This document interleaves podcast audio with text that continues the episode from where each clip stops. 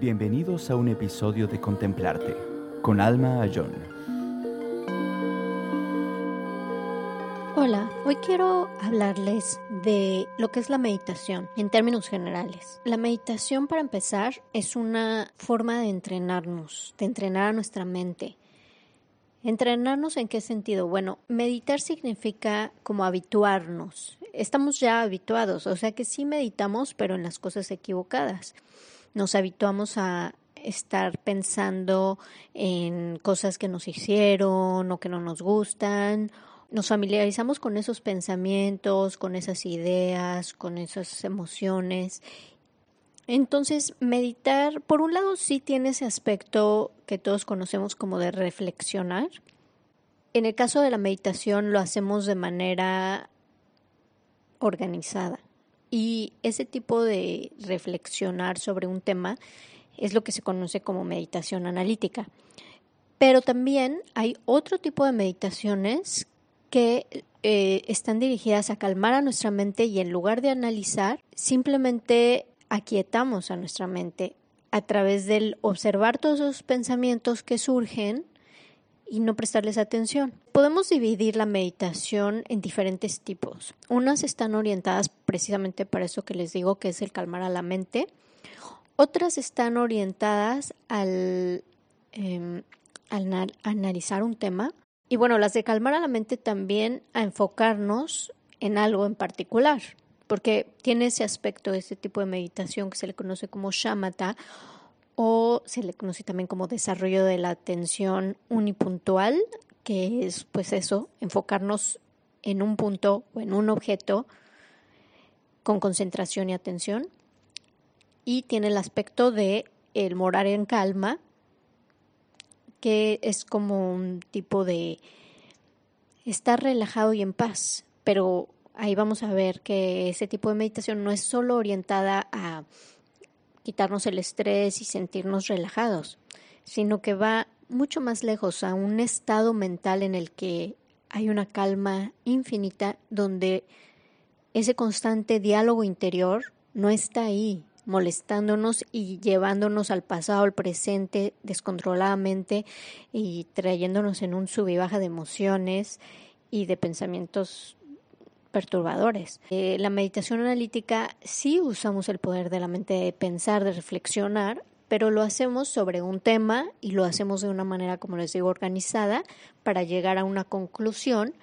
Y una vez que llegamos a la conclusión, usamos la meditación de morar en calma y moramos en esa conclusión, descansamos, nos familiarizamos con esta, nos eh, vamos transformando a nuestra mente en esa nueva forma de ver el mundo o de entender la realidad.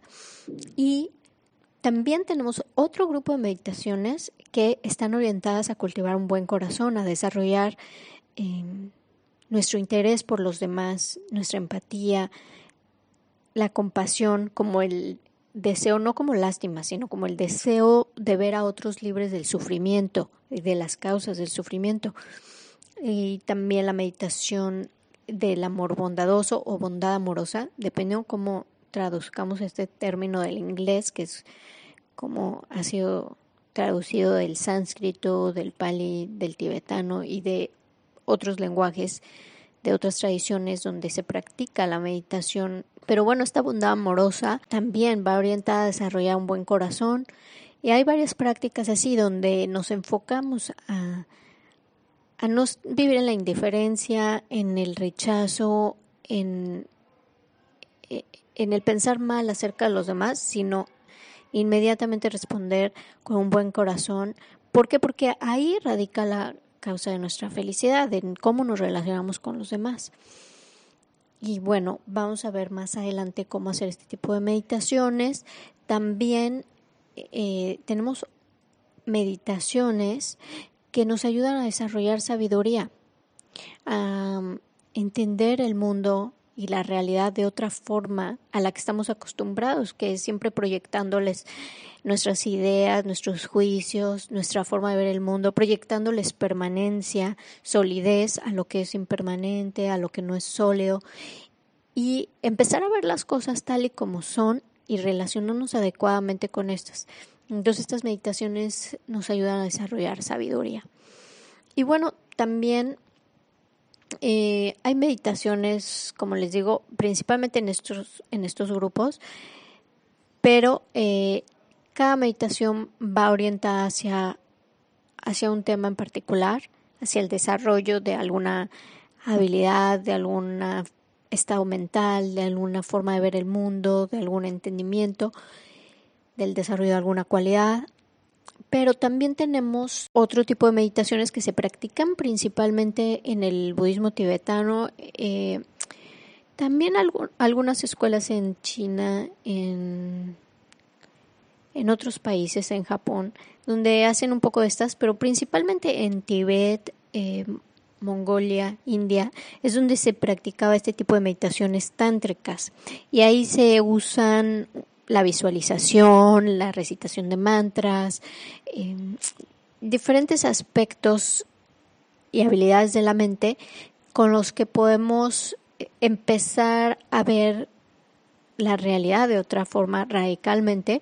Entonces se usan símbolos, se usan las palabras, colores, para acercarnos a un estado de la mente más despierto, más iluminado, más, mm, más sabio.